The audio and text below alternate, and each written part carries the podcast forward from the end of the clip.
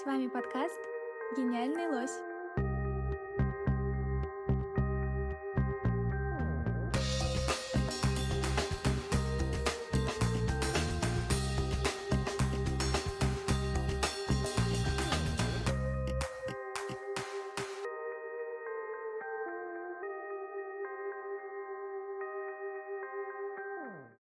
Всем привет! Вы слушаете подкаст «Гениальный лось». В каждом выпуске мы болтаем по повседневности различных российских городов и музеев. Меня зовут Мария, и сегодня мы будем разбираться в том, что такое городская скульптура, какие у нее задачи. Со мной вместе сегодня куратор «Гениальных лосей» Юлия Коржевина. Всем привет! Я, конечно, не исследую городскую скульптуру, но так как часто гуляю по городу и слежу за всякими новостями, то буду рада обсудить свои впечатления данного вида искусства вместе с Марией. Наверное, нужно начать с того, что скульптура — это вообще объем, который существует в пространстве. В том же белом кубе это все равно нахождение в пространстве, так как оно с ним взаимодействует. Оно может его деформировать, может э, вступать с ним в какой-то диалог, но тем не менее это пространство. А городская же скульптура, она вступает э, в пространство, в котором находятся люди, а значит и в диалог с ними. Как тебе кажется, есть ли какие-то вариации задач городской скульптуры помимо этих? Ой, ну это, наверное, сложно ответить на этот вопрос, потому что тут мы предполагаем, что у искусства, потому что все-таки городская скульптура это какой-то вид искусства, должны быть прикладные задачи. Но вот, например, я знаю, что часто скульптуры устанавливают во дворах или на площадях как урбанистическую реформу, говоря жителям о том, что мы за вашим районом наблюдаем, мы за вашим районом следим, мы хотим, чтобы это место ассоциировалось у вас с благополучием, поэтому украшаем его различными видами скульптуры. И вот, наверное, такой украшательный формат тоже присутствует, но вообще тут как бы нужно, наверное, вспомнить про то, как мы смотрим на эту городскую скульптуру, что она нам рассказывает и кто ее устанавливает.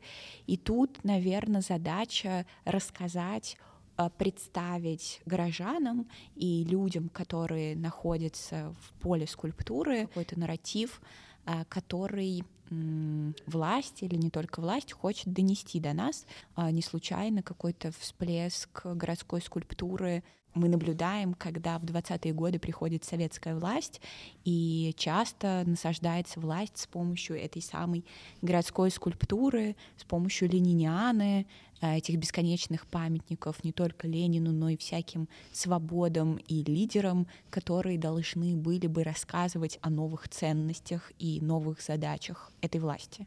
Кстати говоря, о вот э, постановке скульптуры во дворах, ну ведь по сути в городе зритель становится нечаянным зрителем, который не пришел в определенное место для того, чтобы посмотреть на скульптуру, а который, гуляя, стал очевидцем какой-то скульптуры. А как-то раз э, я услышала одну фразу, а я бы не хотела, чтобы такое стояло мне во дворе. Эта фраза касалась э, работы Ниш Капура, Cloud Gate.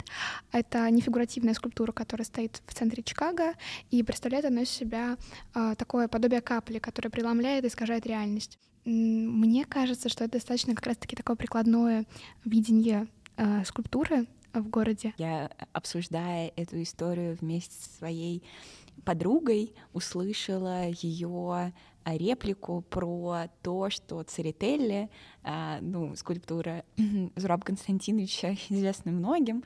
Можем вспомнить его Петра огромного рядом с Красным Октябрем. Так вот, а, его дача, домик, находится в Переделкине, и вот его двор уставлен огромными монументальными скульптурами, которые он сам сделал, и он как бы живет в произведении искусства, в своем собственном, и как бы варится в своем соку на тему вообще, в принципе, взглядов э, разных на искусство. Наверное, мне близок тот, который свидетельствует о том, что вот человек, он, э, смотря на какую-то скульптуру в городе, он как бы ведет диалог с самим собой а, через вот эту вот вещь. Как, в принципе, мне кажется, это вот тоже говоря про вообще взгляд на, в принципе, искусство в целом. То, что это больше такое не применительное отношение к ней, мне кажется, а вот э, как причина для каких-то рефлексий, как причина для какого-то э, взаимоотношений с самим собой. Что ты думаешь? Да, это хорошая штука про то, как мы сталкиваемся вдруг неожиданно с искусством в городской среде, и оно нам что-то рассказывает. А для меня, наверное, такое работает не совсем с городской скульптурой, но с какими-нибудь малыми формами, потому что я очень люблю натыкаться на, не знаю, стикеры или барельефы или что-нибудь еще такое маленькое, миниатюрное, где встречаются надписи или какие-то тексты, которые как бы пронизывают тебя до глубины души, души. Так, э, например, очень люблю надпись на трубе, которую вы можете увидеть, если пойдете от метро к Мусиону, там написано «Бог жив», и я всегда улыбаюсь. Да, да. да, но вот я подумала о какой-то монументальной форме.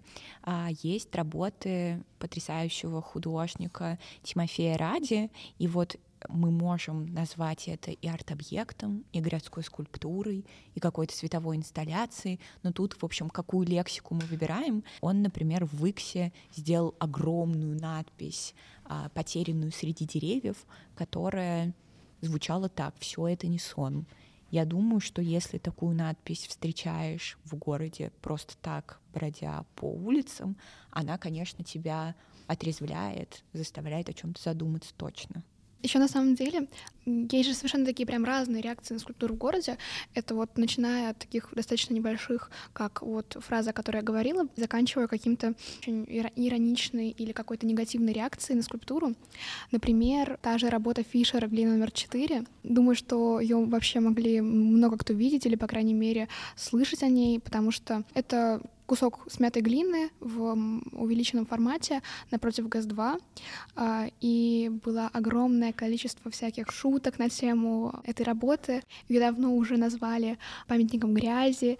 Мне кажется, что это связано с тем, что скульптура вообще достаточно нефигуративная, и с тем, что Э, она нетипична для вообще города, тем более российского города, наверное, потому что можно редко увидеть на каких-то настолько людных местах э, подобную работу. Я абсолютно соглашусь с тобой с точки зрения нефигуративности скульптуры, потому что это вообще как бы большой вопрос, а к чему мы привычны. И многие арт-критики и люди, которые осмысляли феномен вот этой большой глины, про которую ты говоришь, потому что действительно шквал негативных, позитивных, в общем, разных комментариев, который произошел в 2021 году, когда глину устанавливали, кажется, это был этот год, поражал просто воображение абсолютно. И многие считали, что феномен этой глины заключается в том, что это действительно такая чуть ли не первая абстрактная скульптура в городе. Вот. А тут очень сложны ассоциации, ассоциации формируются вот исходя из такой а, пластичности, что ли, сознания, потому что мы как бы не можем, наверное, договориться в том, на что она похожа и о чем это. А еще мы не можем как бы до конца понять срез того, как бы, кто ходит в музей, кто смотрит, кто насмотрен, кто видит фигуративную и нефигуративную скульптуру. Для кого это привычно, а для кого это непривычно, потому что а, ну, э, увидеть увеличенный слепок глины, как будто бы ты только что его смял и кинул куда-нибудь на стол, это, конечно, нужно иметь подготовленного зрителя в городе. И вот к вопросу о том, что зрителя нужно готовить к тому, что сейчас произойдет, это какой-то важный поинт, но еще как бы важно, почему какой-то такой шквал комментариев мог подняться, это то, что мы все же в 20-х годах научены тем, что э, мы можем быть ответственными за городскую среду и за то, что устанавливается в городе. Поэтому как раз все решили вдруг поговорить о том, должна ли вообще стоять такая скульптура в том месте, где она стоит сейчас.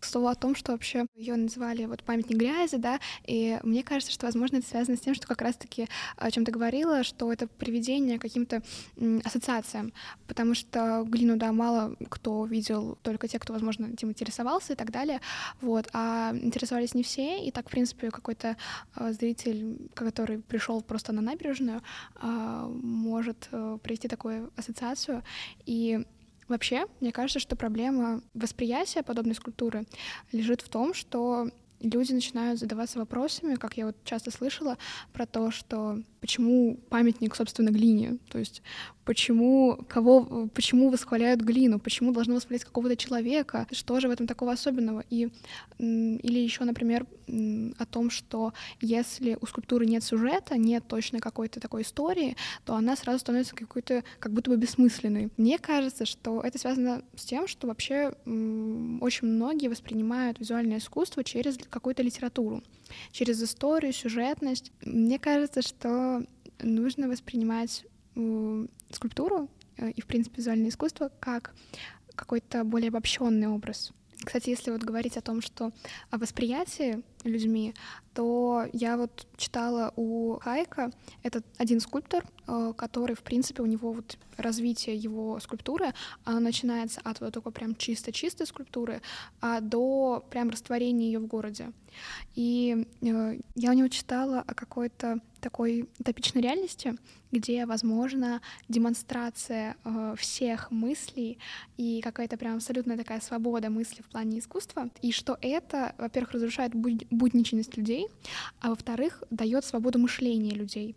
И я, наверное, с этим согласна, потому что а, мне кажется, что, в принципе, большое количество скульптур в городе а, дает какую-то большую насмотренность. Но, безусловно, мне кажется, что можно понять вторую сторону людей, которые не хотели бы, чтобы такое стояло у них во дворе. Безусловно, тоже их можно понять, потому что вообще искусство — это же вхождение в дискомфортное положение. Оно вводит в рефлексии, которые не всегда бывают приятные. Например, ну, даже когда ты идешь на работу, ты не хочешь думать о смерти. И даже если ты о ней думаешь, что все равно у тебя нет желания постоянно копаться в этих мыслях. Ну, если мы берем там среднестатистического человека. Вот. А скульптура, она часто, если ты в нее включаешься, заставляет чувствовать какие-то чувства, которые ты не хочешь извините, чувствовать а, или думать какие-то мысли, которые не хочется думать. Да, искусство делает нашу жизнь гораздо-гораздо сложнее. Но ты знаешь, я подумала о том, что иногда оно не только усложняет вот эта работа Тимофея Ради, я про нее сегодня уже один раз вспоминала, и ты вроде бы идешь по городу и встречаешь надпись «Все это не сон», думаешь, боже мой, а я вообще существую? А дальше нужно подумать и покопаться еще чуть-чуть подальше, а кто ее установил и зачем, и выясняется, что она вообще-то очень для утилитарных целей нужна, для того, чтобы как раз нашу жизнь делать проще, потому что она установлена в темном лесопарке, который соединяет два жилых района и просто, чтобы людям было не страшно переходить mm-hmm. по лесопарку, она там горит и светится.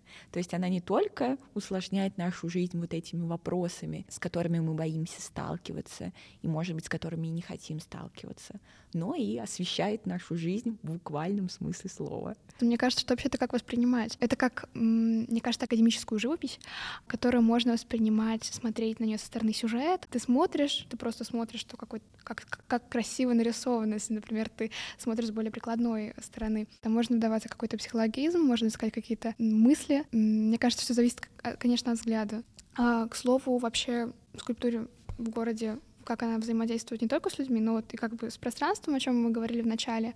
Тут, мне кажется, важным является такое понятие, как ансамбль с архитектурой или симбиоз с архитектурой, потому что скульптура существует в городе вместе с другими достаточно большими примерами визуального искусства. Это архитектура, здания. Она существует с античных времен до сегодняшних дней. Также помимо самого ансамбля, который представляет из себя такое единство с архитектурой и э, прямое включение в нее, а существует еще и просто скульптура, которая взаимодействует с архитектурой э, и которая вступает с ней в какие-то равные взаимоотношения по масштабу.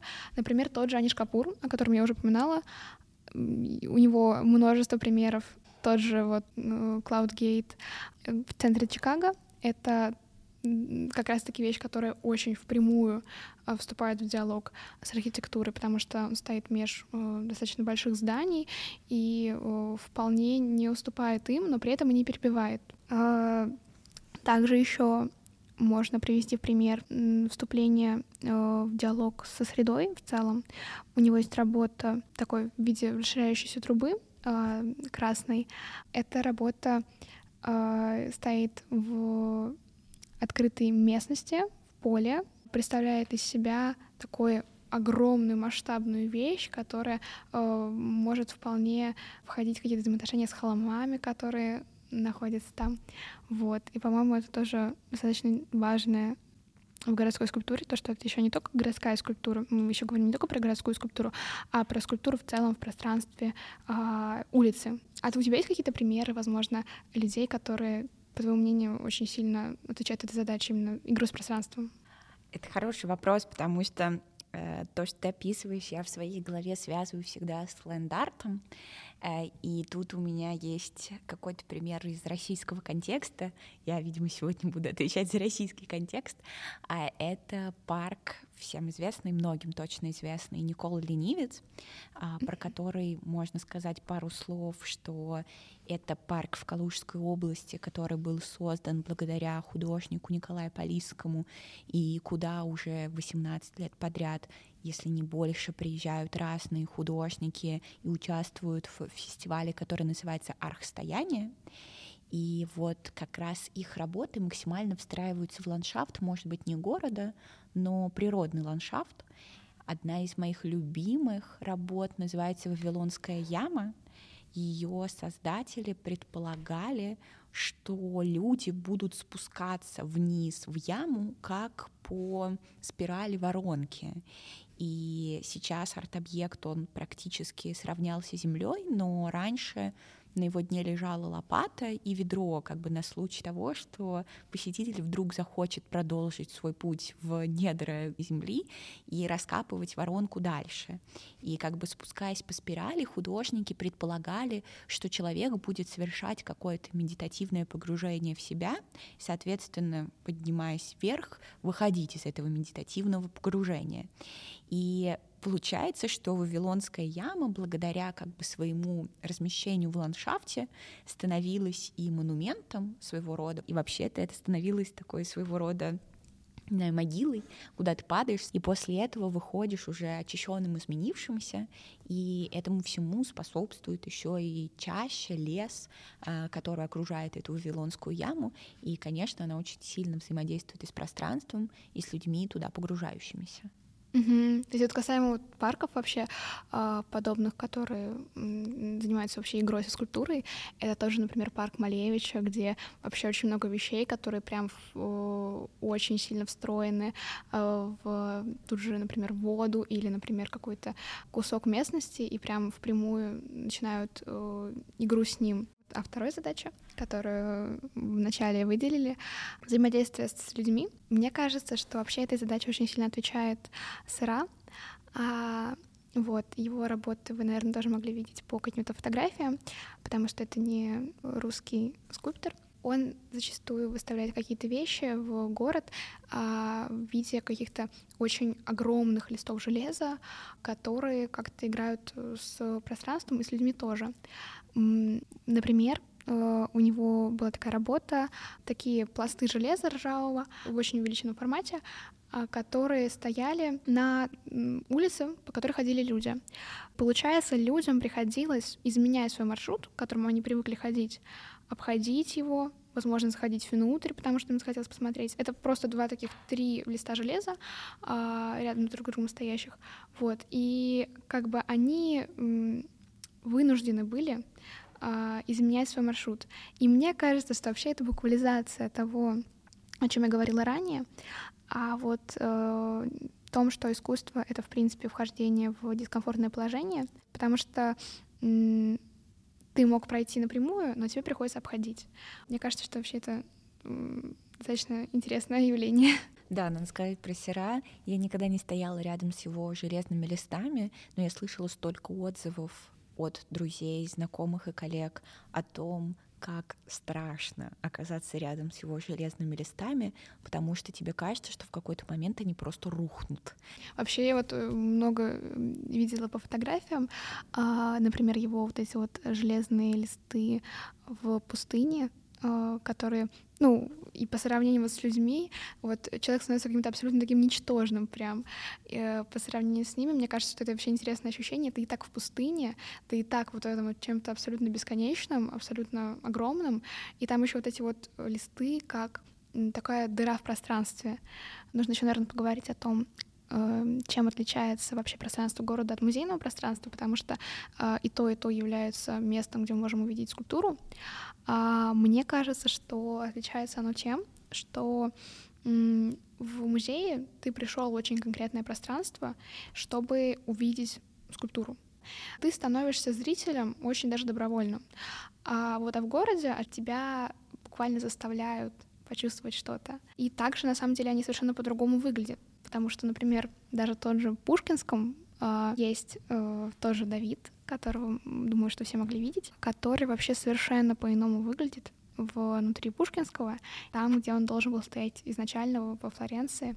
Тут в Пушкинском из-за того, что рядом с ним стоят, во-первых, скульптуры поменьше, и стены, потолок, он выглядит гораздо более масштабным, чем должен был изначально выглядеть. Если говорить о Пушкинском, то у меня есть тоже хороший пример из того же итальянского дворика, где стоит Давид. Мне всегда кажется, что ему там тесновато, как и всем объектам в этом же зале, потому что они все напоминают лавку антиквара, но там есть памятник кондотьеру Калеоне, слепок с памятника, который установлен в Венеции, и я всегда загадываю загадку своим э, ученикам, которые приходят заниматься в клуб юных искусствоведов — а какой точки зрения лишены венецианцы на эту скульптуру. И отвечают они на нее, когда поднимаются вверх по лестнице итальянского дворика, потому что все же венецианцы не могут посмотреть на кондотьера Калеоне с высоты сверху и посмотреть на круп его лошади, но тут ты абсолютно права по поводу того, что у нас есть музейное пространство и городское пространство, и помимо того, что часто объекты в музейное пространство перемещены по воле какого-то куратора или директора, или человека, который составляет коллекцию музея, заказывает слепки или покупает скульптуры, то у них еще есть какое-то такое важное отличие в смысле того, что музейную скульптуру мы не можем потрогать. Mm-hmm. Да, но я тут э, узнала, что, оказывается, есть блог фотографа, который вот уже несколько лет документирует, как люди нелегально трогают скульптуру в музеях. И это так интересно. Даже есть исследование профессора музеологии колледжа Биргбек Лондонского университета, ее зовут Фиона Кендлин. Она написала книгу «Искусство музея прикосновения», изучала вот это наше желание все потрогать, все потереть. Mm-hmm. Мне кажется, что это очень интересный феномен, и именно как раз по этому критерию мы можем отделить искусство городское от искусства музейного. Да, я прям очень согласна. Вот я тут задумалась, что еще же, по сути, городское пространство, оно предполагает обхождение э, с определенных сторон, то есть видение скульптуры, ну, вообще со всех сторон, потому что э, в любом случае ее можно как-то пойти. Вот. А музейное пространство, оно предполагает видение, наверное, именно куратора. То есть как куратор хочет, чтобы эту скульптуру увидели. Мне кажется, это тоже достаточно важное отличие, потому что э, город все таки можно посмотреть с более разных сторон, ибо это не какая-то конкретная комната, а, ну, то есть в теории можно и с высоты дома посмотреть на скульптуру. Вот. Э, в музее, конечно, немножко иной взгляд. Да, действительно, кураторы часто задают точки зрения на скульптуры, так же, как на самом деле скульпторы, устанавливая памятник где-то в городе, особенно если он фигуративный или если он очень экспрессионистский, предполагают, что люди будут вокруг него обходить, на него как-то смотреть, а, в общем, думать о том, с каких точек зрения, какие ракурсы скульптуры открываются. Но еще, конечно, городская среда позволяет нам скульптуру трогать и как-то взаимодействовать с ней совсем разными способами, разными настолько, что, может быть, их даже в подкаст не получится вместить. Но вот э, такие самые простые — это, наверное, практики экскурсоводов, которые заставляют посетителей города, туристов, куда-нибудь бросить монетку, кого-нибудь потереть так далее и тому подобное. И в связи с этим а, пару лет назад Музей архитектуры имени Щусева опубликовал такое воззвание к представителям московского метро и попросил их перестать тереть носы собакам на площади революции, потому что так овчарка или кто там стоит рядом с этим пограничником скоро превратится в мопса или в бульдога. А в общем его нос люди стерли до такой степени, что собака видоизменила свою породу, И это как бы важная история про то, что нам все хочется потереть на удачу, к чему-нибудь приложиться. И это такая, на самом деле, понятная человеческая практика, потому что мы всегда хотим заручиться у судьбы, что она нам благоволит. Я вот не знаю, делаете ли вы так, в метро на эскалаторе трогаю у поручня печатки и считаю, что в этот момент просто Всевышний мне послал удачу на день. Тут то же самое. Э, понятно, что против такой э, затеи возмущаются искусствоведы, э, не знаю, градозащитники, люди, которые следят за тем, чтобы город продолжал оставаться хорошим, а не стертым носом. Поэтому говорили о том, что необходимо либо поменять скульптуру на слепки, либо начинать рассказывать о том, что так делать не стоит. И это вот как раз та самая штука про просвещенного в кавычках зрителя, ну, в общем, про зрителя, которого научили, что лучше не тереть носы собакам, а лучше подумать о том, вообще откуда такая практика появилась. А есть другая практика. Э, я ее э, ласково называю практикой заботы, хотя звучит она очень страшно. Она называется ярн-бомбинг, э, что в переводе означает бомбардировка пряжей. Ну, значит, что происходит? Что для скульптуры вяжут всякие разные носочки, цветочки, шапочки, одевают ее в одежды, то есть видит в скульптуре не металл, а человека. И понятно, что такая практика касается не вот той самой нефигуративной скульптуры, про которую мы говорили, а скульптуры, которая антропоморфна, человекоподобна, потому что такие практики обвязывания кого-то там пряжей, они позволяют нам показать, что мы как бы заботимся о скульптуре, присваиваем что ли ее себе. И вообще э, это не только ярн-бомбинг, но есть штуки, как, например, в ковид э, на скульптуры надевали маски. Потом это переросло во флешмоб, но это вот та самая история про то, что люди могут приложить свои руки к скульптуре, не повредив ее.